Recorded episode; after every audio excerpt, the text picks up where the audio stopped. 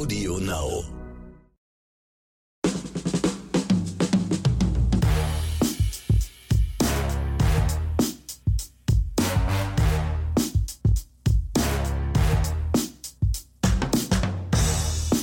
4. September 2020 war ein ganz besonderer Tag, denn an diesem Tag ging die erste Folge Oscars und Himbeeren NTV online.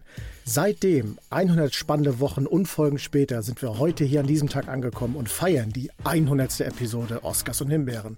Und ganz besonders feiern wir natürlich ihn hier, der Mann, der die ganzen 100 Folgen am Mikrofon gesessen hat und uns mit unglaublichen Empfehlungen, Inhalten und lehrreichen Anekdoten ver äh, versorgt hat. Ronny Rüsch aus der Eichhörnchenstraße. Ich sag mal, herzlichen Glückwunsch. Ja, ich danke zurück erstmal, Axel. Krass, darauf war ich, ist es echt, ist es das genaue Datum, Ja. wo die erste Folge rauskam, ja? Hast du dir extra, oh, Respekt, habe ich mir gar nicht, gar nicht. Ich weiß halt nur, klar, es ist die 100. Episode. So gesehen weiß ich, dass es fast zwei Jahre Mhm. sein müssen, nicht? Ich glaube, ein Jahr hat irgendwie 52, sowieso viel Wochen oder Richtig, so. mal Also mehr, mal weniger. Ja, aber auch natürlich, mein Gott, ich war klar bei echt 100 Folgen jetzt hier dabei, aber du- ich glaube, du warst nur ein oder zwei Folgen nicht Richtig. dabei. Ich feiere erst Also in zwei Wochen Geburtstag. Ja, deswegen so gesehen, du bist ja auch fast 100. Ich glaube, eine Folge habe ich mal ganz alleine mit Nicole Ankelmann gemacht, wenn Genau. ich mich nicht täusche. Und eine mit, mit Nikolas Pusse, glaube ich, Richtig. vom Tupperlast. Genau, genau. Die, das waren mal zwei Folgen, genau. Ansonsten warst du ja auch dabei. Also, so gesehen, Leute, es ist nur meine 100. Folge. Ja, ich will es nur mal festmachen. Actually, es ist erst die 98. Deswegen, lass deine Bescheidenheit heute mal ruhig in der Schublade. Haus raus. ja, aber trotzdem krass. Also 100 Ist irre, Episoden, ne? 100 Wochen. Und man darf es nicht vergessen. Nicht keine Pause, keine Sommerpause, keine Weihnachtspause. Wir haben es Genau. durchgezogen. Ja. Das ist auch der Grund, warum man uns wahrscheinlich bald den Stecker zieht. Möglicherweise. Aber Oder, oder Leute, noch krasser, wir müssen in ein Bezahlabo wechseln. Das heißt, wer uns weiter hören will, der muss tief in die Tasche greifen. how would you like Wo, to pay? da ist das Abo für Netflix und das Abo für, für PlayStation Plus und das Abo für, weiß ich nicht, Mastercard, äh, Transit, äh, Graphit, äh, Blau, Grün, Gelb noch billig. ja, also Schnäppchen sozusagen. und Leute, das ist kein Spaß. So. Aber jetzt ist natürlich die wichtigste Frage, Ronny. Erinnerst du dich noch an deine allererste Empfehlung, die du rausgehauen hast? Es war natürlich ein Oscar, logisch, aber Ich würde sagen, das war, war der Film mit Keira Knightley. Ich bin begeistert. Also ich ziehe meinen Hut. Ja, Official Secrets, genau. Ähm, genau, Official Secrets, nicht? Ja. Wo es um diese Whistleblower-Sache geht. Richtig, ja, genau. Ja. Das war, der, Das war die, erste, erste, die allererste Empfehlung, die überhaupt bei Oscars und Himmel NTV. Daran erinnere ich mich. Ja. Dachte jetzt, du erwischt mich kalt, ja. Ah, nee, aber da, ich habe damit gerechnet, das muss er wissen, weil wenn wir eins wissen, das wandelnde Lexikon. Das weiß ich, ja, ja. Ja, und bei mir war es tatsächlich, ich meine, das ist ein Film Official Secrets, der ist ja heute immer noch ähm, recht begehrt, kann man sagen. Bei mir war es Gangs of London, eine Serie, die ich damals gehypt habe, die aber nach einer Staffel dann auch beendet war, weil sie offenbar zu Okay, du? brutal und zu inhaltslos war. Genau, Verschwand sie auch einfach- ratzfatz wieder. Einfach zu, zu Gehirntod Mainstream-mäßig so. Offenbar. so. So wie viele deiner Oscars, würde ich mal sagen. Ich fürchte schon, ich fürchte schon. Meine, meine ähm, Abfallrate ist höher. Kle kleine Werbung für die Öffentlich-Rechtlichen. Ich glaube, Official Secrets läuft, glaube ich, gerade in, in der ZDF oder ARD-Mediathek. Das wenn kann gut sein, ja. Also wer den noch nicht gesehen hat, äh, kann ihn gerne nachholen. Immer noch ein guter Nach Film. 100 Wochen immer noch ein guter Film. Ja, Ronny, wir haben heute einiges vorbereitet. Neben dem Kuchen, das Feuerwerk durfte ich leider nicht. Das äh, Regisseur hat gesagt, hier Brandgefahr und so, lass das weg. Ja, Kuchen, klar. okay. Da wir hier mitten irgendwo im, im trockenen Wald von Brandenburg sitzen, äh, das ist ja, darf man ja nicht mit, mit Feuerwerk Ja, rumhantieren. Habe ich auch sowieso. eingesehen. Äh, Du, du bist ja hier schon, du bist ja hier schon mit, mit äh, Alkohol, Intus und Blut hergekommen, deswegen man kann ja nur nicht hier. Aber ich wurde heute gefahren. Es Ich dir, wurde gefahren. Heute, erzählst du ja. Heute sei es dir gegönnt, weil 100. Folge, also für mich 100. Folge. Und wir werden natürlich in dieser 100. Folge es nicht versäumen, auch euch wieder ein paar kleine Empfehlungen rauszuhauen. Aber wir haben auch heute vor, mal über die allgemeine Entwicklung des Films oder auch der Serien, wir reden ja über Filme und Serien, äh, zu reden. Und da haben wir ja uns viele Gedanken drüber gemacht und werden äh, zu einem späteren Zeitpunkt darauf eingehen. Da dürft ihr sehr drauf gespannt sein. Und ich würde sagen, wir starten natürlich der Ehre, wem Ehre gebührt, dass auch in der 100. Folge Ronny Rüsch die erste Empfehlung abgeben Genau. Du hast darf. doch genug gelabert jetzt hier schon. Reicht schon 15 wieder, ne? Minuten Und du, und du re- redest ja hier wirklich. ja, der Cutter schwenkt auch schon wieder die so- Fahne. Du, du redest mir den Mund trocken, verstehst du? Also, ja, Leute, heute muss auch vorher noch, heute kann es ein bisschen länger dauern. Ja. Also, wir haben heute 100. Folge, ja, es ist wirklich eine krasse Zahl, finde ich. Ähm, Ax- Axel ist schon ein bisschen angetrunken, wie man hört. Also, Ronny natürlich nicht, weil Ronny trinkt keinen Alkohol, Axel ja eigentlich auch nicht, aber heute ist zur Feier des Tages. Musste er. genau, musste er. Deswegen kann er ein bisschen länger dauern. Deswegen nehmt euch ein bisschen Zeit, hört, hört den Podcast nicht irgendwo jetzt äh, auf dem Weg zur Arbeit ganz schnell nur, weil er, wenn ihr nur einen 10-Minuten-Weg habt, sondern hört ihn euch Oder ruft Abend auf Arbeit an, an dass ihr später Zeit kommt. Habt. Geht ja auch. Genau, deswegen. Ja, oder ruft auf Arbeit an, dass ihr später kommt, genau. Ja, auf jeden Fall, ja, und einer unserer großen Themen ist heute, ich mache mir immer so viel, rede mit ganz vielen Leuten immer darüber, wenn ich jemanden kennenlerne, ist mal so eine meiner ersten Fragen, was ist dein Lieblingsfilm, ja? Also ich habe mir über, ist vielleicht ein bisschen doof, aber ich habe es mir angewöhnt über die Jahre, Menschen ganz gut beurteilen zu können, wenn ich weiß, was sie gerne für Filme oder für Serien gucken. Ich maß mir das einfach an, ja. Ähm, ich kann einen Charakter relativ gut einordnen und liegt damit meistens dann auch über die Monate oder auch Jahre äh, ganz, ganz nah, wenn ich weiß, ähm, was guckst du gerne. Und deswegen, wenn jemand halt, ja, die Frage hört von mir, was ist dein absoluter Lieblingsfilm? Das, das ist nämlich unsere Frage heute. Was macht ein Film wirklich zu einem guten Film? Ja, also wenn man so die, die einschlägige Presse immer fragt, ja klar, Filme wie Citizen Kane, ja, von Orson Welles, ist immer noch in vielen Listen ganz oben als der beste Film, der je gemacht wurde. Und ich verstehe auch immer den Ansatz, ja, hier geht es viel um die Zeit, um die, um die Möglichkeiten, um die Effekte auch zu dem Film, das ganze Konstrukt, was macht ein Film wirklich rund, ja, also von der schauspielerischen Leistung bis Inhalt, bis wie er gemacht ist, Ton, Kamera, Musik, alles, was dazugehört, Schnitt, ja. Deswegen aber, dann gibt es auch ganz viele einschlägige Filmseiten, da sind dann immer so Filme ganz oben, wie Der Pate zum Beispiel von Francis Ford Coppola, der ist dann da so der beste Film aller Zeiten. Es tauchen auch ziemlich oft ähm, die Herr der Ringe-Filme auf, wobei ich das ein bisschen nicht so richtig, also klar, ich verstehe es natürlich aufgrund der Fanbase, aber ich bin ein ganz großer Fan der Herr der Ringe-Filme und auch der Hobbit-Filme. Ähm, ich, ich, werd, ich bin kein so ein großer Fan von der Herr der Ringe-Serie, aber da können wir später nochmal drüber reden. und auch ein ganz großer Fan überhaupt von Peter Jackson. Ich liebe auch Star Wars, wenn man weiß, aber dennoch würden die Herr der Ringe-Filme und auch kein Star Wars-Film für mich unter die Top 10 der besten oder schon gar nicht mehr unter die Top 100 der besten Filme kommen. Deswegen, ich beurteile es halt ein bisschen anders, denke ich mir. Mir geht es gar nicht so, so sehr um meinen persönlichen Geschmack, sondern mir geht es wirklich darum, wie funktioniert das ganze Werk an sich. Ja. Und deswegen die Frage gebe ich mal einfach mal an dich rüber jetzt.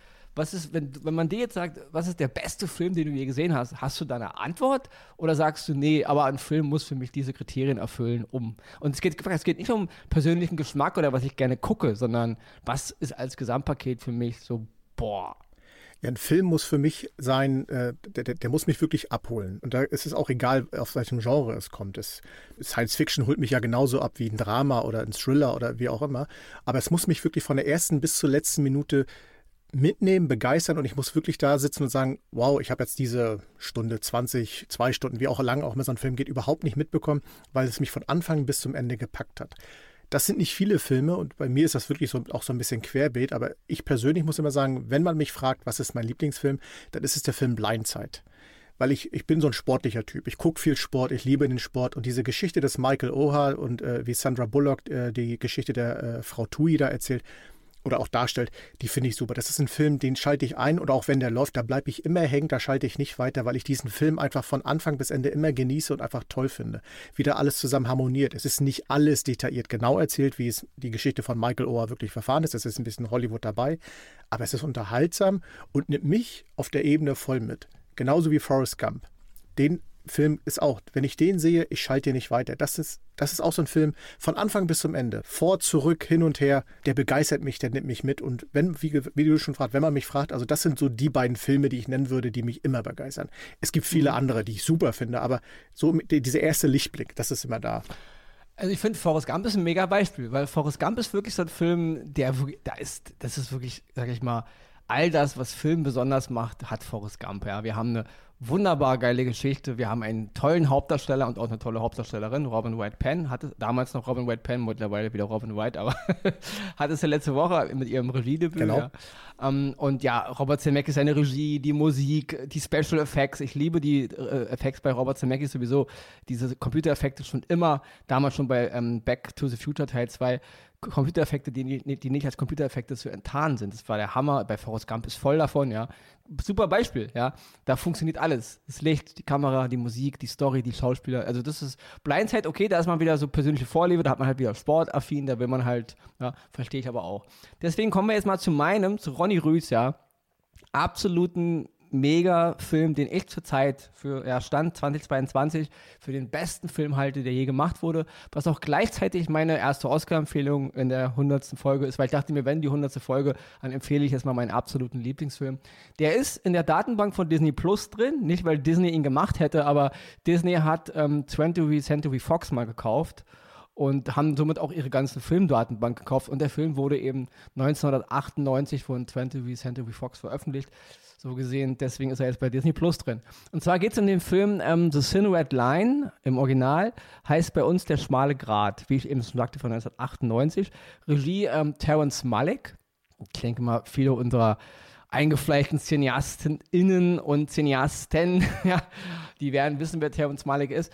Also es ist ein Film, ein Kriegsdrama. Er handelt ähm, auf Guadalcanal 1942, glaube ich, auf den ähm, Salomoneninseln. Ja, ähm, natürlich ein Film im Zweiten Weltkrieg. Ich denke, viele werden ihn gesehen haben. Äh, die, die ihn noch nicht gesehen haben, okay, die hören jetzt ein bisschen aufmerksamer zu, aber auch viele, die ihn gesehen haben, ja, habe ich mal gesehen, fand ich irgendwie langweilig, verstehe ich auch, ja. Ich habe mit Menge Leute geredet, die den schmalen Grad sehr langweilig fanden ähm, und irgendwie nicht zugänglich. Und ich verstehe das auch. Ähm, deswegen ist aber auch gerade wieder meine Empfehlung immer, also wenn man den schmalen Grad guckt, dann auf jeden Fall alleine, auf jeden Fall mit Kopfhörer, mit Zeit, weil der Film geht ähm, 170 Minuten. Er ging im Original mal, als Malek fertig war, so knappe sechs Stunden. wurde dann eben nur auf, auf drei Stunden Wäre interessant geworden.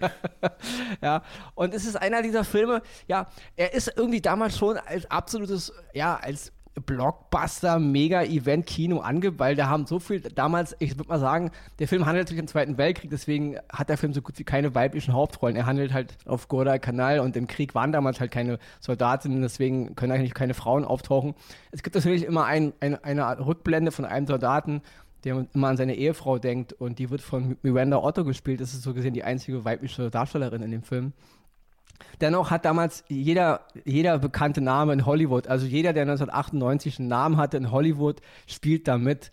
Und wenn er nur zwei Minuten zu sehen ist, ja, also so Leute wie George Clooney oder, oder John Travolta spielen da mit, ja. Ähm, die Hauptrollen spielen natürlich ähm, James Caviezel damals, ähm, ja, mittlerweile in Ungnade gefallen wegen seinem Christusfilm, Mel Gibson, antisemitische Vorwürfe, diese ganze Causa.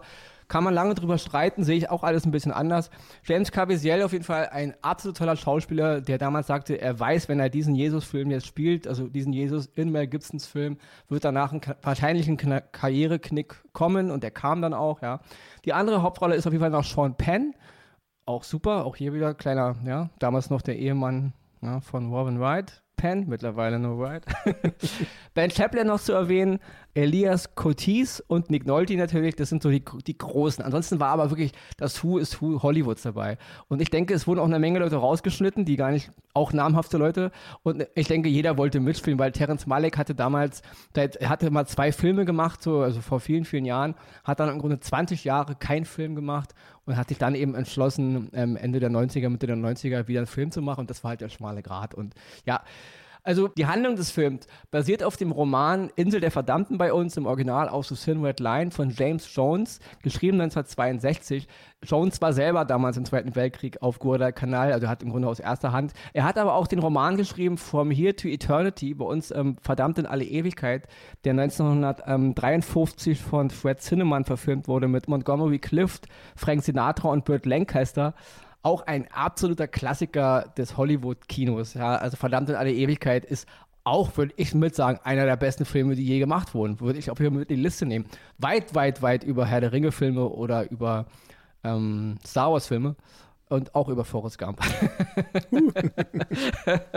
und der Film ist von 1953, wie gesagt. Auf jeden Fall, ähm, auch da hat äh, James Jones den Roman zugeschrieben und hat dann eben Jahre später den Roman des Hinred Line geschrieben, der eben jetzt 98 von Malek verfilmt wurde. Und er handelt im Grunde im Groben halt von so einer Militäreinheit, die halt auf Guadalcanal ähm, abgesetzt wird, die halt die Insel äh, jetzt ja einnehmen soll. Die, die Insel ist von, von Japan besetzt. Und jetzt haben wir im Grunde ja, erleben wir eben die Wochen, die diese Soldaten auf der Insel verbringen. Das Problem an dem Film in Anführungsstrichen ist, warum viele ihn nicht mögen oder warum viele ihn langweilig finden. Er hat keine richtige Struktur, also er hat keine richtige Handlung jetzt mit oh, äh, Soldat 1, 2, 3 und 4 haben diese Mission, müssen von A nach B und dann gibt es ein paar coole Sprüche zwischendurch, ein bisschen Patriotismus und geile Mucke und wir am Ende gibt es heldige Action-Szenen und am Ende äh, ist die Mission erfüllt. So Beispiel jetzt Saving Private Ryan, den ja voll, voll viele lieben, Kommen wir gleich noch zu. Im selben Jahr rausgekommen. Beide Filme kamen im selben Jahr raus. Wird voll, voll geliebt. Seven Private Ryan. Jeder kennt ihn und jeder findet ihn geil. Ich finde ihn als Film natürlich eine Wucht, gerade die ersten 15 Minuten, das ist Kinogeschichte. Ansonsten ist es ein, ich bin großer Spielberg-Film, aber großer Spielberg-Fan, aber ähm, Taking Pride Wine ist danach ein sehr weichgespülter Standard-Soldatenfilm mit viel, viel, Patriotismus auf die Tränendrüse gedrücke. Super gut gemacht. Ich liebe Spielberg, ich liebe Taking Pride Wine als Film. Aber beste Film aller Zeiten, nee, für mich nicht. Außer die ersten 15 Minuten, die nehme ich da raus. Und deswegen, im selben Jahr beide rauskommen die Filme Private Wine und The Thin Red Line nominiert worden, für die Oscars natürlich. Und äh, The Thin Red Line wurde nominiert 99, 1999 für besten Film, beste Regie, bestes Drehbuchadaption, beste Kamera, bester Ton, bester Schnitt, beste Originalmusik. Kein Oscar bekommen. Nicht einen. Wer hat den Oscar bekommen für beste Regie? Steven Spielberg. Okay, Leute, ich habe wirklich die Oscar, ich erinnere mich an die Oscarverleihung. Ich habe beide Filme gesehen und ich habe beide Filme geliebt und ich liebe beide Regisseure. Ich dachte, Leute, es kann nur Terrence Malick sein. Es kann nur der Schmalik, es geht gar nicht. Das ist safe. Ja, aber nein. Und das ist aber genau das, warum viele eben den schmalen Grad nicht mögen er ist ein bisschen sperrig für viele, ja.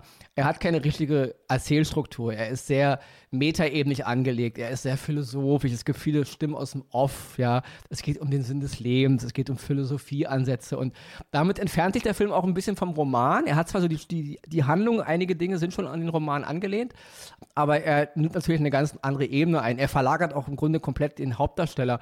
Den Hauptdarsteller, der eigentlich im Roman ist, der wird von Adrian Brody gespielt in dem Film, der Corporal Five der ist eigentlich die Hauptfigur im Roman, der wird im Film eine Nebenrolle und die Hauptfigur wird eben Private Wit gespielt von James Caviezel.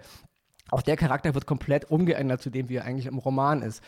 Warum ich den Film aber so gut finde, ist, ähm, ich erinnere mich noch, als ich den Film im Kino gesehen habe und äh, ich bin da rein und ich war danach platt. Ich dachte mir, ich hab, sowas habe ich noch nicht gesehen. Ja, Es fängt mit der ersten Szene an, wie so ein Alligator in so, in so, in so eine Art äh, Bachtümpel abtaucht und dann diese eindringliche Musik von Hans Zimmer. Und ich halte auch die Musik von Der Schmale Grat für einen der besten Film-Soundtracks, der je komponiert wurde. Das ist eine, ein Gesamtkunstwerk. Ja, also das, die ganze Komposition des Films, von den Tönen, von der Kamera, ähm, die Musik, die schauspielerische Leistung, der Cut, die Stimmen aus dem Off, was ich sehe, was ich fühle. Das ist für mich 170 Minuten Kunst. Eben eingebettet aber auch in Hollywood. Also nicht irgendwie jetzt ein Film aus irgendeinem, sag ich mal, dritte Welt, Randland, in Anführungsstrichen, Leute, ist nicht böse gemeint, wo irgendein Regisseur oder irgendeine Regisseurin mit dem letzten Geld Kunstfilm kreierte, weil da gibt es auch ganz tolle, eingebettet eben in das traditionelle Hollywood-Kino mit namhaften Stars. Wie gesagt, da hat jeder mitgemacht, der damals Rang und Namen hatte, 98. Und das eben in so einem Film, das dachte ich mir, Alter, das ist ja, wie hat, der, wie hat, wie hat Malek das überhaupt äh, also durchgeboxt, dieses, dieses Produkt, ja. Und deswegen ist er für mich wirklich der beste Film, weil er berührt für mich all das, was ich am Kino liebe, also vom Sound bis vom Bild, vom Schnitt, von der ganzen Art, wie eine Struktur, ich sehe da eben eine Struktur drin, wie es aufgebaut ist. Plus aber, dass er mir eben auch im, im Sinnbild oder im Angesicht des Krieges und des Todes das Leben reflektiert. Also ähm, die Schönheit des Lebens im Angesicht des Todes, ja. Während halt die Soldaten sich abschlachten auf dem Feld, wird irgendwo halt ein, ein Vogel geboren und ein Küken fällt halt ins Gras und Schmetterlinge fliegen und dieser ganze Kontext halt, das alles mit der Musik von Hans Zimmer. Es gibt eine Szene, wie die Amerikaner so ein japanisches Biwak stürmen. Das zählt mit zu den eindringlichsten Szenen an Gewalt, Emotionen, die mich packen, die mich jedes Mal zu Tränen rühren, wenn ich sehe, egal wie oft ich sehe, kombiniert mit der Musik von Hans Zimmer. Äh, das Stück heißt Journey to the Line und ähm, passt eben auch zum Titel. Das ist so eindringlich. Das sind für mich mit die krassesten 15 Minuten Film, die ich je gesehen habe. Und ja, Leute, ihr merkt, ich liebe diesen Film abgöttisch, ja. Das eben, aber ich bin kein Kriegsfan-Film, weil das ist wirklich ein Antikriegsfilm. Ich gibt Saving Private Ryan ist kein Antikriegsfilm, das ist ein Kriegsfilm. Apocalypse Now von Coppola war ein Antikriegsfilm und ähm, The Sin Red Line von Malik ist ein Antikriegsfilm. Ähm, ich bin kein Freund von Ballerei auf der Leinwand, aber diese Komposition aus Schönheit, aus Liebe, aus Natur, aus Gewalt, der Kampf des, der Menschen, der, der Seele gegeneinander, gegen sich selbst, die Natur, die gegen sich kämpft, all das sind Komponenten in The Sin Red Line und deswegen ist es mein absoluter Lieblingsfilm, inhaltlich, ähm, auch dramaturgisch, auch wie er gemacht ist. Und deswegen, Leute, mein erster Oscar diese Woche, ich weiß, es war jetzt lang, aber es ist halt die hundertste Folge, gleich redet Axel wieder. The Silhouette Line zu sehen bei Disney Plus. Wer ihn noch nicht gesehen hat, Leute, wie ich sagte, ähm, einen ruhigen Abend, Zeit nehmen, meinetwegen ein Bier auf den Tisch oder ein Wein, je nachdem, was ihr trinkt, oder ein Wasser, bisschen was zu knabbern. Alleine, Leute, nicht mit zwei Leuten, nicht mit drei Leuten, man darf nicht reden dabei. Kopfhörer rauf und guckt euch den Film an und lasst ihn auf euch wirken. Erwartet kein Rumgeballer, erwartet wirklich eine, eine Meditation, eine Reise zu dem, wer wir sind und was wir hätten sein können, wenn. Deswegen, The Silhouette Line, beste Film, der je gemacht wurde, meine Meinung. also, wenn für die hundertste Folge, da hast du dir wirklich, äh, mein lieber Mann, was, aufge äh, was aufbewahrt und präsentiert. Kann ich aber okay. nur zustimmen. Der Film ist grandios. Das, äh, da gibt es nichts zu diskutieren. Also, ähm, und, aber auch wie du ja schon gesagt hast, offenbar, er wird untergegangen sein, weil er eben nicht dieser Kriegsfilm ist, den jeder erwartet, wenn er nur das Cover einfach sieht, ohne jetzt Inhalte zu kennen oder sonstiges. Und deswegen sind dann so Filme wie Private Ryan, die dann halt dran vorbeiziehen. Sehr schade, weil äh, auch hier gilt es ja eigentlich Ehre, wem Ehre gebührt und da wäre eine Menge Ehre äh, ge zu Gebühr gewesen oder so ähnlich. Wir wissen schon. Es ist ja eben, wie wir schon sagten, ich meine, was definiert natürlich den besten Film, mhm. verstehst du? Ich meine, ich, ich weiß, dass diese ganzen einschlägigen Datenbanken eben, da reden halt viele Fans mit. Ich ja. meine, da, da wählen halt Leute, die halt dann irgendwie Herr der Ringe-Fans sind und dann, deswegen sind diese Filme so weit oben, weil man muss ganz ehrlich sagen, so toll natürlich ähm, die wie hieß der bei uns äh, im Englischen, Return of the King ist, also hier der dritte Herr der Ringe-Film, ähm, es, es, ist gut gemacht, aber er hat auch, ja, es ist eben trotzdem auch irgendwo ein Spektakel. Mhm. Und deswegen würde ich das jetzt nicht zu den besten Filmen zählen. Dasselbe gilt für der Pate. Der Pate tendiert bei mir ganz weit oben. Dasselbe gilt für Citizen Kane. Die sind ganz weit oben auf jeden Fall. Aber sie sind für mich nicht die besten, weil sie eben viele Dinge, die der schmale Grat für mich eben hat, sie eben nicht haben. Ja. Das ist meine persönliche Meinung, nicht? Aber deswegen, ähm, ja, muss man ein bisschen verstehen. Es ist ja wirklich nicht so einfach zu differenzieren oder eine allgemeingültige Schablone zu finden. Das ist jetzt für alle das Beste, was je gemacht wurde. In der Tat. Nicht? Wenn wir natürlich über Sachen reden wie Lieblingsfilm oder auch Serien, äh, muss man natürlich auch über äh, Schauspieler oder Schauspielerinnen, die man verehrt, äh, sprechen. Um jetzt auf meinen Oscar dazu zu kommen, bei mir ist es zum Beispiel Matt Damon, den ich als Schauspieler großartig finde, viele tolle Filme gerät. Er wurde eine Zeit lang auf diese Jason Bourne-Rolle immer so ein bisschen reduziert, aber ich glaube, er hat mittlerweile jedem gezeigt, dass er in der Lage ist, Filme zu spielen mit den unterschiedlichsten Rollen, den unterschiedlichsten Charakteren, die er dann verkörpert. Und äh, für mich ein großer Schauspieler, und das bringt mich zu meinem Oscar und meiner Empfehlung für heute. Sein neuer Film Still Water, im Deutschen wieder gegen jeden Verdacht, aber da sage ich euch gleich, diesen deutschen Titel könnt ihr sofort streichen, weil der hat eigentlich mit dem Film gar nichts zu tun. Es geht um das Wort Stillwater, das ist der Name eines Ortes in Oklahoma und äh, dieser Name des Ortes spielt eine essentielle Rolle in diesem Film. Ich breche mal kurz runter, worum es geht. Matt Damon spielt so einen typischen Amerikaner aus diesem Ort Stillwater in Amerika. Bisschen Bauch, Bart, Cappy auf, so der typische Redneck, der irgendwie keinen Job kriegt, mal auf einer Ölbohrinsel gearbeitet hat und irgendwie läuft es nicht. Und dazu kommt noch, dass seine Tochter in Frankreich im Gefängnis sitzt und er seit den fünf Jahren, seitdem sie dort im Gefängnis sitzt, immer wieder hinreist, um sie halt zu versorgen mit äh, Klamotten, Büchern und so weiter. In Frankreich? In Frankreich, in Marseille, um genau zu sein. Und es kommt aber zu einem neuen äh, Indizien oder es kommt zu neuen Indizien, so gesagt. Und das bringt die ganze Geschichte ins Rollen, denn er will natürlich dann äh, rausfinden, was, was es mit diesen Indizien in sich hat und ob seine Tochter vielleicht die Chance hat, früher aus Gefängnis rauszukommen. Das ist die grobe Geschichte. Dabei trifft er auf Virgin, gespielt von Camille Cotin. Eine Schauspielerin, die ich persönlich jetzt so nicht auf dem Schirm hatte, die aber auch in der Verfilmung House of Gucci, den ich vor kurzem erst gesehen habe, aber ich habe sie da irgendwie nicht wahrgenommen. Und diese beiden Rollen, also Camille Cotin und Matt Damon, spielen eine wunderbare, harmonische ja, Zweisamkeit zusammen auf den unterschiedlichsten Ebenen, das wird man halt in dem Film sehen, was mich wirklich wieder begeistert hat und was diesen Film auch eigentlich so wunderbar macht. Warum, weshalb, wieso, würde ich euch gerne erzählen, kann ich aber nicht erzählen, weil dann würde ich es ja verraten. Das ist leider das Tragische. Noch zu erwähnen ist Abigail Breslin, das, die spielt die Allison, seine Tochter. Die wird man natürlich aus Zombieland 1 und 2 kennen, äh, ganz markanter Charakter. Und auch sie spielt ihre Rolle wunderbar. Diese, dieses Mädchen, was im Gefängnis sitzt, warum, was hat, wieso, müsst ihr gucken. Und was halt hofft, dass es diese, diese Tage im Gefängnis bald ein Ende haben. Der ganze Film ist toll erzählt und er hat, da komme ich wieder auf Stillwater zurück, diesen, diesen entscheidenden Moment, was sie mit diesem Ort, die mit diesem Namen dieses Ortes zu tun hat. Und das begeistert mich. Und da bin ich wieder beim Anfang. Ein Film, der mich von Anfang bis Ende unterhält und wo ich von Anfang bis Ende da sitze und mich frage, wo führt das hin? Wie endet das? Und als der Film dann zu Ende war, wo ich gesagt habe, wow, hätte ich überhaupt nicht mit gerechnet. Und dieser Film hat ein paar Aha-Momente, das kann ich euch jetzt schon versprechen, wo man wirklich davor sitzt und Aha aus Zuneigung, aber Aha aus, das kann doch jetzt alles gar nicht wahr sein. Stillwater, der läuft auf Sky. Schaut ihn euch an, vergisst die deutschen Untertitel, den könnt ihr direkt knicken. Und noch zu erwähnen, es ist ein Film, ein Film von Tom McCarthy. Und jetzt bin ich auch fertig damit. Genau, Tom McCarthy muss ja am Ende noch erwähnt werden. Wer kennt ihn nicht? Den sagenumwobenen, das Ausnahmetalent Tom McCarthy. Mit seinen Meisterwerken und ihr wisst schon. genau.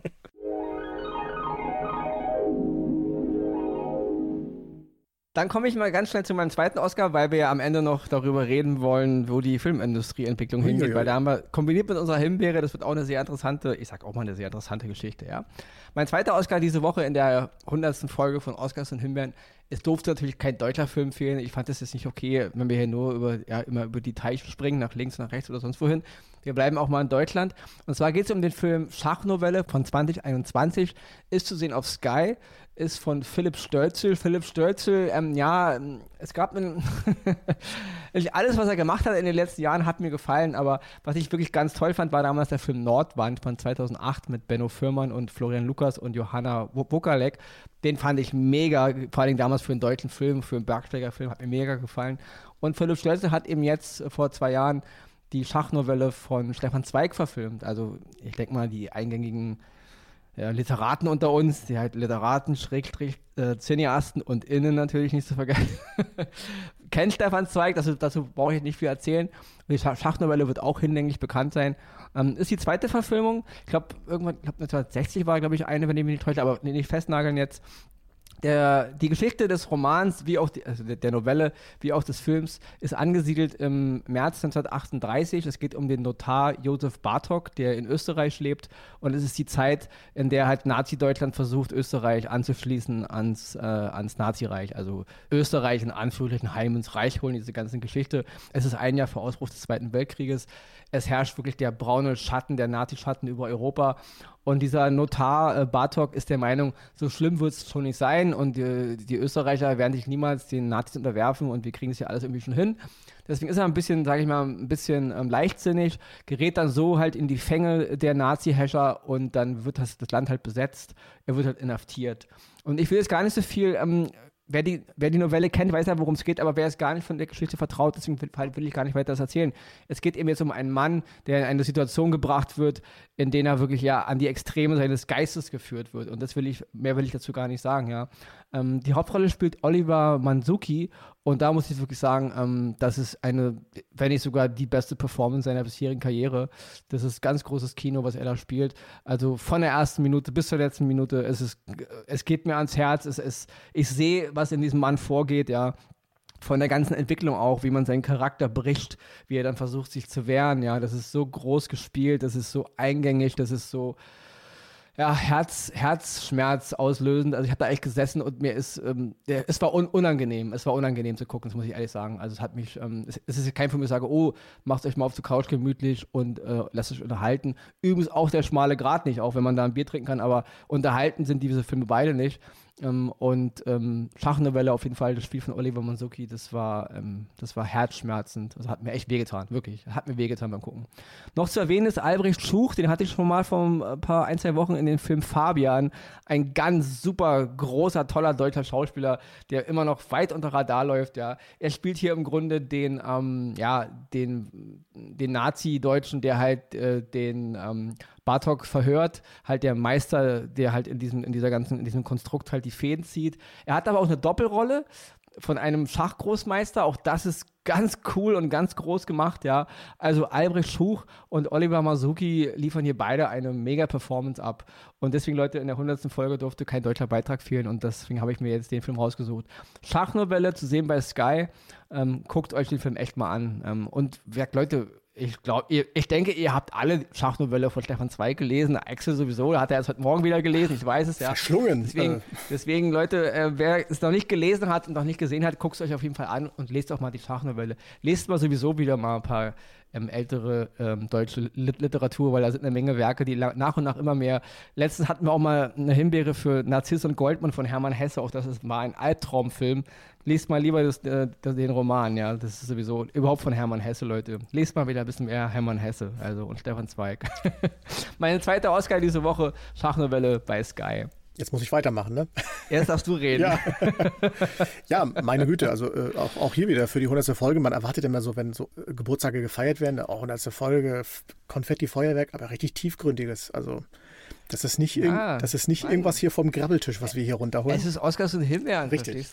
Aber apropos Grabbeltisch, da, wir wollten ja noch mal so ein bisschen über die Entwicklung von Filmen und Serien sprechen und wenn wir jetzt mal gerade Revue passieren, nicht nur auf diese 100 Wochen, aber auch vor allen Dingen auf das, was so die letzten Wochen und Monate im Bereich Streamingdienste passiert ist, da muss man ja doch schon sagen, da ist ja selbst ein Grabbeltisch mittlerweile ein Luxussortiment, was man sich darunter greifen kann, weil gefühlt ist das, was mittlerweile auf die Flimmerscheibe gebracht wird, mehr als nur noch Müll. Also da ist diese jede Schrottpresse schon fast zu schade für ja, die damit zu. Zumal es zunimmt. Ja. ja. Also es gab schon immer in der Film- und Serienindustrie schlechte Produkte. Genau. Immer. Es gab Zeiten, wo es ein bisschen hin und her geschwappt ist, aber in der Regel hat sich immer die Waage gehalten. Wenn ich nicht sogar sagen würde, dass aufgrund des Unterhaltungssektors der, der, der wirkliche Müll eigentlich vielleicht bei 30 Prozent lag. Mhm. Mittlerweile habe ich aber das Gefühl, dass es mega, mega überschwappt und wir langsam bei 70 Prozent Müll sind. Und das betrifft wirklich auch die Streamingdienste. Also das ist, es macht mir echt langsam Bauchschmerzen. Ja. Und ich glaube, mein persönliches Empfinden ist einfach, weil es mittlerweile ja jedem möglich ist, einen Film zu drehen. Wenn man allein guckt, wenn man sich heute Filme und Serien anschaut, wenn die, wenn die neu kommen und beginnen, ist ja mittlerweile das Intro von den Filmen, die diese Film oder Serie produziert haben, das nimmt ja gar kein Ende mehr. Das sind ja plötzlich Namen, die hat man vorher irgendwie gefühlt noch nie gehört. Da sind so viele neue dazugekommen, was ja nicht schlecht sein muss. Aber was dann da hinten bei rumfällt oder rauskommt, ist mittlerweile wirklich ja, kaum noch zu ertragen. Du hast ja gleich noch ein perfektes Beispiel dafür, etwas, was wahnsinnig gehypt wurde aufgrund genau. äh, vom Cast. Unsere heutige Himbeere, genau, ja, genau. So weiter. Aber auch wenn wir, unser bestes Beispiel, worüber wir ja ein paar Monate gesprochen haben, Tomorrow War ein Film, der auch gehypt wurde, großer Cast und Technik und hast nicht gesehen und am Ende war es eine Luftnummer aus unserer Sicht. Wir wurden da auch, äh, ähm, ja, ich sag mal, scharf kritisiert, dass wir den Film äh, so scharf kritisiert haben, aber das ist, wie gesagt, das ist jede persönliche Einsicht. Wir berichten hier über nur unsere Meinung. Aber so ein Film wie Tomorrow, wenn man jetzt so einen Film nimmt und mal in die 80er packt, der dort produziert worden wäre, wäre viel aufwendiger produziert worden, weil Kostüme und so hätte man alles machen müssen. In der heutigen Zeit brauchst du einen Computer, ein bisschen ein paar Leute, die da ein bisschen Ahnung von haben und du kannst die äh, krassesten Außerirdischen auf den extremsten Planeten und keine Ahnung was zaubern und das kann ein guter Film werden. Was aber mittlerweile dabei fehlt, ist eine Geschichte, eine Story, Inhalt. Und das ist ein Trend, der sich ja, mittlerweile Herz vor allen Dingen. Herz, Herz ja. fehlt mir. Herz an ja. der Arbeit auch vor allen Dingen. Also genau. nicht nur an der Geschichte, sondern auch an der Arbeit. Und da merkt man mittlerweile aus meiner Sicht, da kommen wirklich Dinge, wo du dich drauf freust oder eine Zeit lang gefreut hast, eingeschaltet. Wir Geschichten wie Obi-Wan, alles Dinge, wo, als, als man gehört hat, okay, okay, das kommt, Picard, genau das gleiche Beispiel, da dachte man sich, oh, krass, und dann wird man herbe enttäuscht. Andersherum, nicht nur negativ sprechen, Cobra Kai. Als wir gehört haben, Cobra Kai, okay, was soll das werden, als die Serie auf dem dann äh, erschienen ist, grandios, einfach gemacht, aber grandios, weil da wirklich Leute gesessen haben, die mit Herz und Verstand diese Serie gedreht haben. Und da muss man sagen, das geht alles ja leider viel zu selten nur noch in diese gute Richtung und viel zu oft in diese, ja, wie, wie soll man es am besten sagen? hohle Richtung, dumpf Tünnef, Tünnef, genau. Tünnef ist das beste Beispiel. Ist, weißt du, es ist, es ist vollkommen legitim, Filmfirmen, ähm, Produzenten, die wollen Geld verdienen und innen. Ja, es gibt auch ganz viele ProduzentInnen, ja. Die wollen Geld verdienen. Das ist, Leute, natürlich wollt ihr Geld verdienen. Ich verstehe das. Man will nicht irgendwie 100 Millionen investieren und will dann nur 10 Millionen raushaben. Man will ja, ist mir schon klar, ja. Aber wir erleben gerade, also es gab schon immer das Modell von Marktforschung, Publikum, Testscreening und ein bisschen, man will ja, wenn man viel Geld ausgibt, will man eben auch viel Geld oder wenigstens reinnehmen, was man ausgibt. Das, das werfe ich auch niemandem vor, ja. Aber wir kommen langsam in so eine Richtung aufgrund der Streamingdienste, die alle um, umeinander buhlen, jeder will halt noch jeden abhängen und da wird mit Geld um sich geworfen, dass eben wirklich Hinz und Kunz mit Geld übersch überschüttet werden und die haben gar nicht mehr den Anspruch groß, da irgendwie jetzt was groß zu reißen. Letzten Endes ist auch der, der Erfolg gar nicht mehr gewährleistet. Also und da kommen wir jetzt mal gleich zu meiner Himbeere, die ich jetzt nebenbei hier mal so einfließen lassen werde. Und zwar ist es der Film The Grey Man, der ist jetzt bei Netflix erschienen, ja eine ja, Action, Komödie, Filmgedöns, Agentengedöns. In den Hauptrollen mit äh, Ryan Gosling, mit dem supergeilen Agentennamen Sierra 6. Also, ja, oh. Weil, hm. Leute, hört zu, weil, äh, Spoiler, weil, sagt er selber in dem Film, 007 war schon vergeben. So. Und auf diesem Niveau funktioniert auch der ganze Film, ja. Nebenbei noch Chris Evans in der Hauptrolle als Bösewicht, einer der absoluten dümmlichsten, langweiligsten, uninspirierten, over the edge gespielten Bösewichte, die ich je gesehen habe. Der ist so eine Karikatur von irgendwas, was halt was böse sein soll. Das war einfach nur langweilig. Tut mir leid. Und Mr. Evans, ich schätze sie wirklich sehr. Ich liebe sie auch vor allen Dingen als Captain America, wer nicht. Aber ähm, das, ist, das, war, das war in meinen Augen einfach nur peinlich, ja. Also das war, fand ich unangenehm. Anna de Armas noch in der Nebenrolle, gut, ja, das typische optische Beiwerk mal wieder. Sie ist eine wunderbare Schauspielerin. Es kommt bald ein Film, in dem sie Marilyn Monroe spielt. Ich hoffe, das wird ein Knaller. Ich hoffe, das wird ein, wird ein Oscar. Aber hier wieder, wie auch schon im letzten James Bond, sie hat ein niedliches Gesicht und auch mehr darf sie auch nicht sein. Ja? Obwohl sie eigentlich indirekt, wenn man mich fragt, eigentlich der Star des Films ist, weil sie reißt dem Agenten andauernd, äh, also sie holt ihn andauernd äh, aus, der, aus den heißesten Lagen raus. Sie rettet ihm mehrfach, mehrfach das Leben. Eigentlich müsste der Film, müsste sie eigentlich die Hauptrolle sein. Gut, ist sie aber nicht. Positiv zu erwähnen ist Wagner Mura. Der, also der hat eigentlich, wir kennen ihn alle als Pablo Escobar in Narcos. Der taucht immer mal wieder auf, auch in Shining Girls letztens hier bei Apple TV. Ein brachialer Schauspieler. Aber gut, das ändert nichts daran, dass der Film, ja. Also, der Film The Grey Man, die teuerste Eigenproduktion von Netflix bisher. 200 Millionen hat die gekostet. Und ähm, das, das sind wir jetzt beim Thema, ja. Da stehe ich so und denke, wenn so ein Film in die Kinos gekommen wäre, dann hätte man erstmal die Tickets, die, also die Tickets abgewartet. Es wird der Film überhaupt gibt, macht der, äh, generiert der Zuschauer, wie viel nehmen wir ein, ja. Und wenn der Film dann am Ende 200 Millionen gekostet hat und heute wahrscheinlich aufgrund der Werbung Minimum wahrscheinlich 800 Millionen einnehmen muss, dann macht man einen zweiten Teil. Nicht so bei Netflix. Der Film ist jetzt gerade mal zwei Wochen draußen. Die Zahlen sind noch nicht mal richtig bekannt. Na klar ist er gerade auf eins überall, ja, weil wird ja auch gehypt ohne Ende. Aber der Film ist mal einfach mal schlecht. Und dennoch wird schon der zweite Teil genehmigt, weil Netflix jetzt aus diesem The Grey Man basierend auf einer Romanvorlage von Mark Greene von 2009, ich glaube, der hat mittlerweile elf Romane geschrieben über seinen Sierra Six Helden oder was weiß ich. Ähm, ja, also macht man jetzt eine, eine, eine, man will eine Franchise draus machen. Also gibt es, The Greyman 2 hat, hat im Grunde schon Go bekommen. Ähm, ja, und da sitze ich so davor und denke, das ist wie letztes Jahr. Erinnert ihr euch noch an den Film ähm, Wet Notice mit äh, Dwayne Johnson, Ryan genau. Reynolds genau. und Gal Gadot? Damals die teuerste Netflix-Produktion, 150 Millionen. Auch hier ist schon Teil 2 und Teil 3 oh, genehmigt worden. Ja? Und das ist wirklich die Sache, wo ich so sitze und denke so als Zuschauer, ich habe wirklich nichts dagegen, wenn Filme, äh, sage ich mal, dumm sind. Und tut mir leid, Leute, The Grey Man ist dumm. Das ist ein ganz dummes Drehbuch. Ich meine, die Regisseure Anthony und Joe Russo, ich dachte, okay, das wird geil. Die beiden Jungs haben äh, die beiden letzten äh, Teil hier von Avengers ähm, äh, Infinity War und Endgame gemacht. Sie haben meinen absoluten Marvel-Superhelden-Special, mein Lieblingsfilm äh, Captain America and the Winter Soldier gemacht. Also ich halte den für den besten äh, Marvel-Film. Deswegen dachte ich mir, okay, sie haben auch Sherry gemacht vor ein, zwei Jahren. Den hatten wir auch als Oscar mit ähm, Tom Holland in der Hauptrolle, der auch zerrissen wurde von der Presse und den fanden ja alle scheiße, den fand ich super.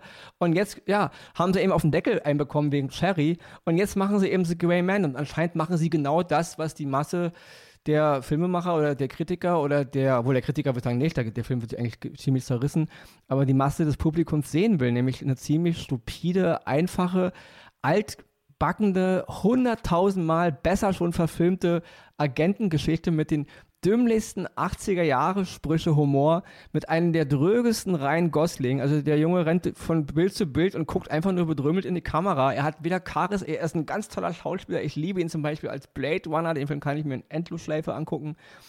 Aber er ist so uninspiriert in dem Film. Er langweilt mich zu Tode. Ich nehme ihn den, den krassen Supergeheimagenten null ab.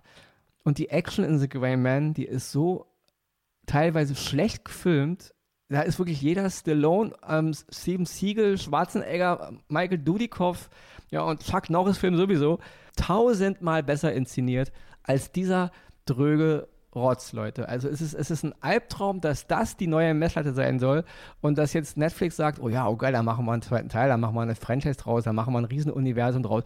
Leute, das ist kein James Bond, das ist einfach nur der billigste Abklatsch und langweilig. Und ich will Axel auch nochmal was sagen lassen, ähm, bevor ich jetzt hier noch weiterrede, weil das ist eine ganz negative Entwicklung und es, es kräuselt nämlich wirklich die Fußnägel hoch. Und deswegen Himbeere an The Grey Man. Aber das werde ich heute noch öfter sagen, glaube ich. und bleiben wir noch länger, offenbar. Ja, äh, ich habe den Film noch nicht gesehen, aber ähm, schon als du mich äh, ja, angerufen hattest und mir darüber berichtet hattest, als du ihn gesehen hast, da war mir schon klar, ach hey, in welche Richtung geht das da? Positiv erstmal hier zu erwähnen ist, dass es auch Leute wie Michael Dudikoff und Chuck Norris in diese Folge geschafft haben. Das fand ich äh, schon mal sehr äh, angenehm, sehr respektvoll. Das ist großes Kino das ist großes verglichen Kino, mit ja. The Grey Man. Wirklich, äh, mir fallen auf Schlag garantiert fünf Chuck Norris-Filme ein, die mehr Struktur, mehr Niveau und sogar bessere schauspielerische Leistung und bessere Action haben als The Grey Man. Und das meine ich ernst. Ja. Und das ist eben, wir hatten äh, vor dem, bevor wir hier aufgenommen haben, ja darüber gesprochen. Da hattest du ja den, das Beispiel mit äh, Beverly Hills Cop 1 erzählt. Um nochmal auf Thema Produktionskosten. Was war Greyman? 200 Millionen? Genau, 200 Millionen, ja. So. Ein, die Produktion von Beverly Hills Cop, ich will's, du, Genau, Beverly Hills Cop, genau, 1984. Ja. Hat 7 Millionen gekostet. Und hat wie viel eingespielt? Hat knapp 300 Millionen eingespielt. Das heißt, das 40-fache der Produktionskosten hat ein Film Mitte der 80er einem ja, gewieften Produzenten, ein gewieftes Studio eingebracht. Das 40-fache. 7 Millionen investiert. Und echt mal jetzt, Leute, Beverly Hills Cup in seiner Form, wie er ist, ist immer noch ein mega geiler Film. Absolut. Und da, der kann, da kann The Grey Man sich weit, weit hinter verstecken. Ja? Und der Film hat 300 Millionen eingespielt. Und wie viel muss eigentlich jetzt ein Film wie The Grey Man einnehmen? Und vor allen Dingen, wie will er das einnehmen? Das ist ein Film, der jetzt für die Plattform Netflix produziert wurde. Netflix hat so und so viel Ja, Abo. na gut, da, da geht es ja nur ums Abo. Da geht es ja gar nicht um, um Einnahmen, da geht es um Abo-Abschlüsse. Ja, aber Ja. auch das, was, was ist denn noch der Anreiz für einen Filmemacher, so einen Film zu machen? Hauptsache, er kommt auf die Streamingdienste. Der Rest ist mir egal, ich werde bezahlt und fertig. Früher war es eben der Anreiz, ich mache einen Film fürs Kino und hoffentlich gehen da viele, viele Leute rein, dass man die Kosten sowieso rausholt, aber dass der Film auch erfolgreich wird. Diesen Anreiz haben Filmemacher doch heute gar nicht mehr. Die, ja, die, weil die Messlatte ja auch fehlt. Ja. Weil es, ich, ich, es würde wirklich mal interessieren, wenn man in ein Kino geht, man zahlt ein Ticket, da gehen die wenigsten Leute nach den ne- ersten 10, 20 Minuten raus, weil sie ja- haben ja gerade ein Ticket bezahlt. Beim Ne- Netflix-Produktion oder anderen Streamingdiensten, da schalten sie so einen Film wie The Grey Man ein. Nach 20 Minuten denken sie sich, was ist das für ein langweiliger Rotz? Und klicken weg und gucken sich wahrscheinlich, ja, nochmal Beverly Hills Cop an. Zum ja? So, aber dann zählt es schon als geklickt und dann sollte es erfolgreich sein. Mich würde das mal wirklich interessieren, mich würden mal die Echtdaten interessieren, wie viele User bei The Grey Man ausgestiegen sind oder, kann man leider nicht messen, eingeschlafen sind, während der Film gelaufen ist, weil das ist keine Messlatte. Ein Kinoticket war eine Messlatte. Die Leute sind reingegangen, sie haben es bezahlt, sie haben es geguckt, haben es ihren Freunden und Freundinnen erzählt, geht mal in den Film. Netflix und Streamingdienste verwässern komplett, was wirklich bei den Leuten ankommt, weil du kündigst ja nicht gleich dein Abo nur weil sie Grey Man blöd war. Machst du nicht, ja. Also hast du richtig gar nicht so einen richtigen Flow darüber, was ist eigentlich wirklich erfolgreich. Und das ist, wie, wie du schon sagtest. Ja, aber den Filmemachern und den Produzenten ist es eigentlich egal. Du, die sagt, dann sagt Netflix, oh komm, wir geben euch hier nochmal 200 Millionen für The Grey Man 2. Ja, egal, Kohle, gib her. Weil ich muss dir ehrlich sagen, ich habe noch mit keinem gesprochen, der The Grey Man gut fand. Also, also ich habe damals mit einer Menge Leute gesprochen, die fanden Beverly Hills Cop geil. Ja. Ja, aber ich habe mit keinem gesprochen, der The Grey Man gut fand. Also, warum wird jetzt ein Teil 2 genehmigt? Das ist eine sehr interessante Frage. Und wir müssen gar nicht so weit in die Vergangenheit gehen. Nehmen wir mal aktuell das Beispiel Maverick, Top Gun Maverick. Das ist ein Film, der kommt in die Kinos und natürlich die meisten rennen erstmal hin aus Nostalgie, den ersten Teil und Tom Cruise und hast nicht gesehen. Aber der Film ist deswegen jetzt so erfolgreich, weil es sich weitergesprochen hat, dass es ein Film ist, der wunderbar unterhält. Inhaltlich ist es nichts Neues. Es ist im Grunde äh, ein, äh, das Aufkochen des ersten Teils, nur mit den Dingen, die man heute noch zur Verfügung hat. Aber es ist toll erzählt, es ist toll aufgenommen, die äh, Schauspieler funktionieren wunderbar miteinander und es ist ein Film, der unterhält. Und der hat mit Sicherheit nicht 200 Millionen Euro gekostet, wird aber wahrscheinlich weit darüber oder hat, mit, weil, weil er wahrscheinlich schon ja, ich kenne die, Kost, ich kenn die Kosten nicht, aber ich denke, der wird auch so in der 200 Ja. Millionen gekostet haben. 200 200 Millionen mal äh, dazu zu vergleichen, so eine Netflix-Produktion oder sonst. Aber aber der Unterschied ist, dass die Action-Aufnahmen funktionieren. Dass es gut aussieht. Weil das ist nämlich das nächste bei The Grey Man. Und das meine ich jetzt wirklich ernst. Die Kampfchoreografie. Ryan Gosling ist kein Keanu Reeves und schon gar kein Bruce Lee und weit davon entfernt auch, um jetzt Genrebeispiele zu nennen, ist ähm, ein Jason Bourne, schrecklich Matt Damon zu sein. Jason Bourne äh, gerade der zweite Teil erzählt im Grunde dieselbe Geschichte wie The Grey Man, nur Jason Bourne Teil 2 war so gesehen ein Stück Filmkunst. Mhm. Und das hier ist absolut dröger Mist. Rein Gosling und die Action-Szenen und die Kampfchoreografie ist so öde, dröge, ich schlafe ja ein. Und wir reden von den Russo-Brüdern. Ähm, The Winter Soldier, die Kampfchoreografie, die ist der Hammer. Also keine Ahnung, was da passiert ist, ja. Und die Action, wie gesagt, die Action in Maverick ist super. Die Action in ähm, The Grey Man, und das meine ich wirklich ernst, die ist, die ist schlecht. Es gibt eine Szene in einem Flugzeug mit einem explodierenden Flugzeug. Absolut langweilig. Es, mir fallen, also da sieht jede, jede Videospielproduktionssequenz geiler aus. Dann gibt es eine Szene in Prag mit einer Straßenbahn, die durch die Gegend mit absolut over the edge, langweilig inszeniert. Man sieht sogar stellenweise die Effekte. Das ist so billig, das ist so schlecht. Ich frage mich den ganzen Film beim Gucken über, wo sind die 200 Millionen geblieben? Und auch mal wirklich, das meine ich jetzt ganz, ganz wirklich böse, ich bin zwar ruhig, aber Mr. Ryan Gosling und Mr. Chris Evans, echt jetzt, ja. Ihr rennt hier in Berlin rum, hier bei der Premiere im Zoopalast und macht hier einen auf Red Carpet und feiern und euren Anzügen und dann läuft so ein Film, wirklich, also das ist eine Schande, so eine Film, das meine ich wirklich ehrlich jetzt. Also man müsste im Grunde den Zuschauer Geld dafür geben, sich so einen Blödsinn anzugucken und ich weiß, ihr, ihr könnt es besser. Ich habe eine Menge, Ryan Gosling sowieso, auch sein Regiedebüt, ich habe es geliebt, ja. Er ist ein guter Schauspieler und Chris Evans auch. Mit Abstrichen ist es kein Ryan Gosling, aber das, ich, ich, ich, wirklich, wollt ihr die Zuschauer echt verarschen? Und das meine ich jetzt wirklich ernst. Wenn man den Film im, im, im Endschnitt dann sieht, äh, bei der Abnahme, da würde ich echt sagen, Leute, das Ding kann man einstampfen, das müssen wir normal machen. Das, ist, das funktioniert überhaupt nicht. Ganz zu schweigen davon, dass der, der, der weibliche Charakter den anderen der Armer spielt, eigentlich der krasseste Charakter in dem Film ist.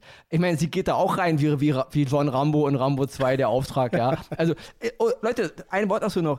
Rambo 2, der Auftrag, und Rambo 3 sowieso, der dann in Afghanistan handelt, als die Mujahideen noch die Kumpels der Amerikaner waren, ja, ist von der Action und von der Glaubwürdigkeit drei Milliarden mal besser gemacht als das, was am Ende von The Grey Man abgeht. Als Anna de Armas, ihr Charakter und Ryan Gosling da so ein Lager stürmen, zu zweit also da, da ist mir die Killer runtergefallen. Das ist so dumm. Also äh, Axel und ich und auch mein Bruder, wir sind ja auch ähm, online aktiv als Gamer und so. Wir spielen ja auch manchmal zusammen. Ähm, wir, wir infiltrieren manchmal auch Basen, ja. Aber wir haben, wir haben da ein System, ja. Und wenn wir da mal so zehn Leute ausschalten, dann wissen wir auch, warum das passiert ist. Aber was die da machen, und das kann man nicht mehr mit Unterhaltung abtun. Leute, das ist Verblödung. Das ja. ist absolute Verblödung und over the edge. Ja, sorry, wollte ich das nochmal kurz. Ähm, mal, das ist ein Grey Man-Bashing leider nicht ich merke das schon. Aber ich, bin, aber ich bin nett und höflich. Das ist richtig, das ist richtig.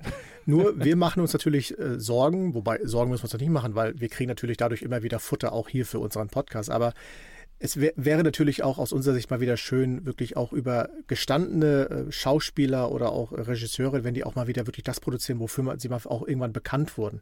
Und wenn man sich auch wieder ein bisschen zurück daran erinnert, in die Vergangenheit, wo es ja wirklich viele, viele gute Filme gibt. Auch heute gibt es viele gute Filme und auch viele gute Serien, weil wir präsentieren ja immer noch mehr Oscars als Himbeeren, das darf man nicht vergessen. Aber es driftet langsam und das spürbar merklich in eine Richtung ab, wo man sich wirklich Sorgen machen muss. Und mein letztes Beispiel ist halt noch die äh, jetzt die, äh, das Prequel von äh, Game of Thrones, äh, House of Dragons. Ich gucke da ein bisschen positiv drauf, aber die Befürchtung ist auch hier, dass es ein Reinfall wird. Und Leute, davon das, das, müssen sich die Macher einmal vor Augen führen. Mittlerweile sitzt das Publikum vom Fernseher und sagt sich, oh, jetzt machen die noch darüber wieder was. Auch bei Star Wars können wir ja mittlerweile auch, alles, was jetzt noch von Star Wars oder Marvel kommt, da hat man ja eher Bauchschmerzen. Was wird das eigentlich alles noch? Und da müsst ihr irgendwann mal ran, weil das muss euch irgendwann mal bewusst werden, ihr müsst davon wieder weg. Filme und Serien sollen immer noch was Besonderes sein. Dass es immer Rohrkrepierer gibt, alles gut und schön. Aber es muss immer noch was Besonderes sein, wenn man dort einschaltet und sich auf so etwas freut, dass man auch wirklich unterhalten wird und dass einem, dass wir nicht nur noch mit Müll Müll zusammengeschmissen wird. Und dann deswegen noch meine Message an Netflix: Macht mal die Hälfte weniger. Bringt mal nicht so viel auf den Markt. Und schaut euch das vorher an und äh, vielleicht braucht ihr ein Qualitätsmanagement, vielleicht habt ihr da sowas nicht, keine Ahnung. Aber dass wirklich Qualität wieder auf den Bildschirm kommt, weil gerade Netflix ist da auf einem ganz absteigenden Ast. Und ich glaube auch deswegen laufen viele User äh, weg andere Streamingdienste machen es äh, einfacher. Apple vielleicht ein bisschen, macht es sich natürlich extrem einfach, indem sie wenig rausbringen, aber dafür hat es alles Qualität. Ja, die haben, die haben, auch, die haben auch andere Standbeine, natürlich. darf man immer nicht vergessen. Das ne? darf man auch, aber trotzdem. Apple braucht Apple TV nicht oder ja. Apple Plus nicht. Aber mhm. Netflix braucht auch nicht, dass sie uns jede Woche mit äh, gefühlt zehn neuen Filmen und zehn neuen Serien äh, zumüllen und davon, ja, 90 Prozent, ist vielleicht ein bisschen hoch, aber 80 Prozent einfach Tünnef ist. Und das ist eine traurige Entwicklung Was mir auch, also was auch eine traurige Entwicklung ist, ich war, ich war diese Woche auch in äh, Berlin auf der Deutschlandpremiere von Nope, dem Film, dem neuen Film von Jordan Peele. Und auch noch das wird wieder angeteasert mit der neue Film des Ausnahmetalents, der neue Film, Mega-Hit, Blockbuster-Kino lange bevor das überhaupt ein Mega-Hit oder ein Blockbuster-Kino ist, nur weil er in Amerika zwei Wochen auf Platz 1 ist, ist noch lange keine äh, Garantie dafür, dass es ein Hit und ein Blockbuster. Aber man wird, man wird heute schon mit Superlativen vor, also vollgemüllt, bevor überhaupt irgendwas passiert ist. Also Filme sind heute schon Kultfilme, wenn sie rauskommen. Ja? Es gab mal eine Zeit, da braucht den Film 10, 20 Jahre, bevor ein Kultfilm wurde, weil ein Kultfilm wird man. Heute ist es schon Kultfilm, wenn er gerade auf, ist schon in der Werbestrategie drin. Und so ist auch schon Blockbuster und Mega-Hit schon in der Werbestrategie drin, bevor der Film überhaupt nur ein Ticket verkauft hat. Ja? Und Nope ist auch wieder so ein Beispiel. Da wird, wieder so ein Hype gemacht und dann guckst du den Film an und du denkst so, halbe Stunde, ja, ist ganz gut gemacht. Aber nach einer Stunde denkst du, was soll das? Und nach zwei Stunden denkst du, was ist das für ein langweiliger Bullshit, ja?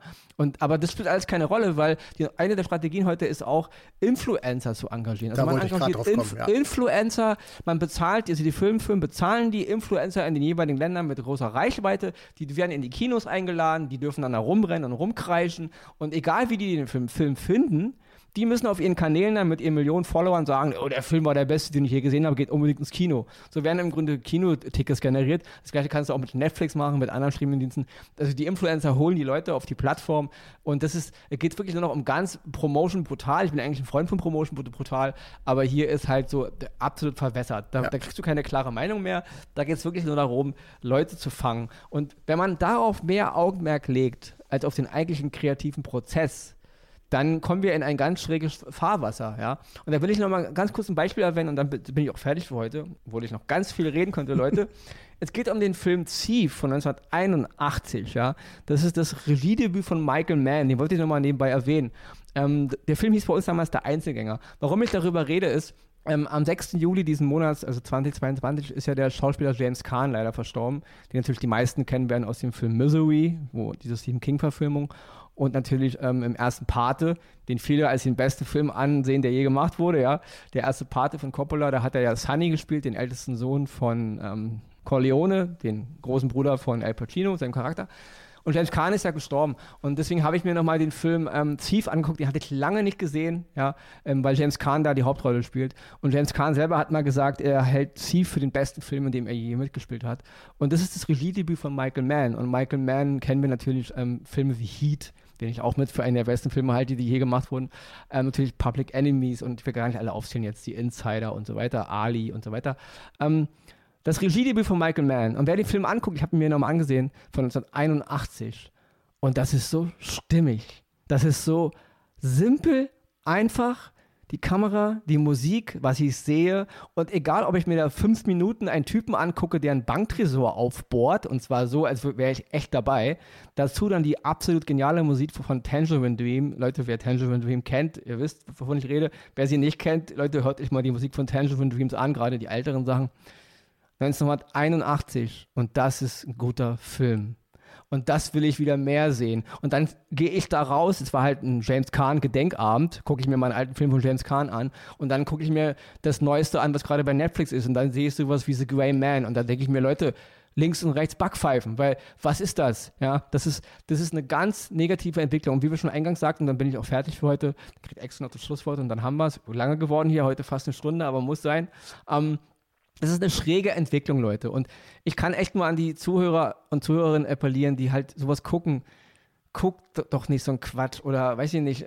Ich, ich habe keine Ahnung, wie man Netflix dagegen gegensteuern kann, weil letzten Endes, äh, wie ist, wie ist eure Messlatte, ja? Aber es kann doch nicht sein, dass wir sowas weiter unterstützen, ja? Das ist, ich, ich habe nichts gegen simple Unterhaltung, Leute. Ich liebe es auch mal, mein Gehirn auszuschalten. Aber wenn ich so einen Film wie The Grey Man sehe oder wenn ich so Filme sehe wie Red Notice oder auch letztens Resident Evil, das unterhält mich nicht. Das verblödet mein Gehirn. Das, das beleidigt mein Gehirn, weil die, die simpelsten Dinge, wie ich, ne, selbst die einfachste, banalste Unterhaltungsgeschichte war, es muss doch noch irgendwas da drin sein. Es kann doch nicht einfach nur sein, dass es einfach nur bling, bling, blub, blub und Geräusche macht, Leute. Es muss doch minimale Struktur drin sein. Irgendwas, was, was den Kosmos zusammenhält. Und bei The Grey Man ist nichts. Das ganze, die ganze Struktur haut überhaupt nicht hin. Und da kann man mir doch nicht erzählen, ja, es ist nur Unterhaltung. Nein, es kann nicht nur Unterhaltung sein, weil in meiner Meinung, es beleidigt mein Gehirn. Und, und ich habe schlechte Laune beim Gucken. Und das kann auch Unterhaltung nicht auslösen. Unterhaltung sollte auch nicht schlechte Laune beim. Man sollte sagen, gut, war nicht so der Hammer. Transformers 3, beste Beispiel. ich will nicht sagen, der beste Film, der je gemacht wurde, aber Transformers 3 ist mega Blockbuster, Unterhaltungsgehirn, Tod, Kino. Und das verstehe ich unter Gehirn, Tod, Kino. Und das macht mir auch Spaß. Das, das beleidigt ich mich nicht beim Gucken, aber The Grey Man schon. Und ich hoffe, dass die Entwicklung da in die andere Richtung geht. Und ich hoffe, dass die Herr der Ringe-Serie gut wird, obwohl ich glaube, dass sie nicht gut wird. Und das ist mein letztes Wort heute in der 100. Episode. Liebe, liebe Zuhörerinnen, liebe, liebe Zuhörer, nochmal vielen, vielen Dank fürs Zuhören für 100 Folgen. Und ihr wisst, wenn es weitergehen soll, demnächst geht Bezahlabo los und dann machen wir euch arm. So, und jetzt gebe ich das Wort an Axel weiter. Hast du, hast du schon so einen schönen Gruß rausgehauen? Ich wollte noch einen kurzen Gruß an Filmemacher senden und vor allem an die Promoter. Wenn ihr so eine Filme macht und wenn ihr sie promotet, ladet mehr Filmkritiker ein und akzeptiert auch mal den Gegenwind, den ihr bekommt in so einer Premiere. Und wenn ihr schon die ganzen Influencer einladet, dann denkt bitte daran, die reden nicht über den Inhalt, die reden nicht über euren Film, die reden nur über sich selber und äh, promoten den Moment, in dem sie gerade sind. Euer Film hat damit wenig zu tun.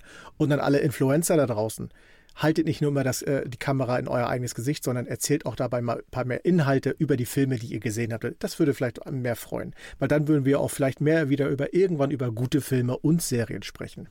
Das war mein Wort dazu. Und jetzt auch meinen lieben Dank an euch da draußen für die lange Treue, die ihr uns gehalten habt und die Treue, die ihr uns natürlich noch halten werdet, weil wir werden natürlich uns gleich wieder vor die Flimmerkiste setzen und weiterschauen und euch nächste Woche in der 101. Folge wieder mit interessanten Empfehlungen bereichern. Bleibt uns treu, bleibt gesund. Das hat 100 Folgen gut geklappt und wird auch die nächsten 300 Folgen super klappen. An dieser Stelle sage ich einfach nur vielen Dank und tschüss. Aber nur mit Bezahlabo, wie ich schon sagte. Wir überleben uns auch die Höhe der Bezahlschranken. Den wollte ich für dich also, lassen. Leute, ihr wisst, Inflation, ich höre ja die letzten Wochen immer mehr das Wort Inflation. Ich muss ja überall mehr Geld bezahlen. Inflation, Inflation. Auch bei Oscars und Himmeln ist Inflation, Leute. Dieses, also. dieses Penthouse zahlt sich nicht von alleine, Freunde. genau. Ciao.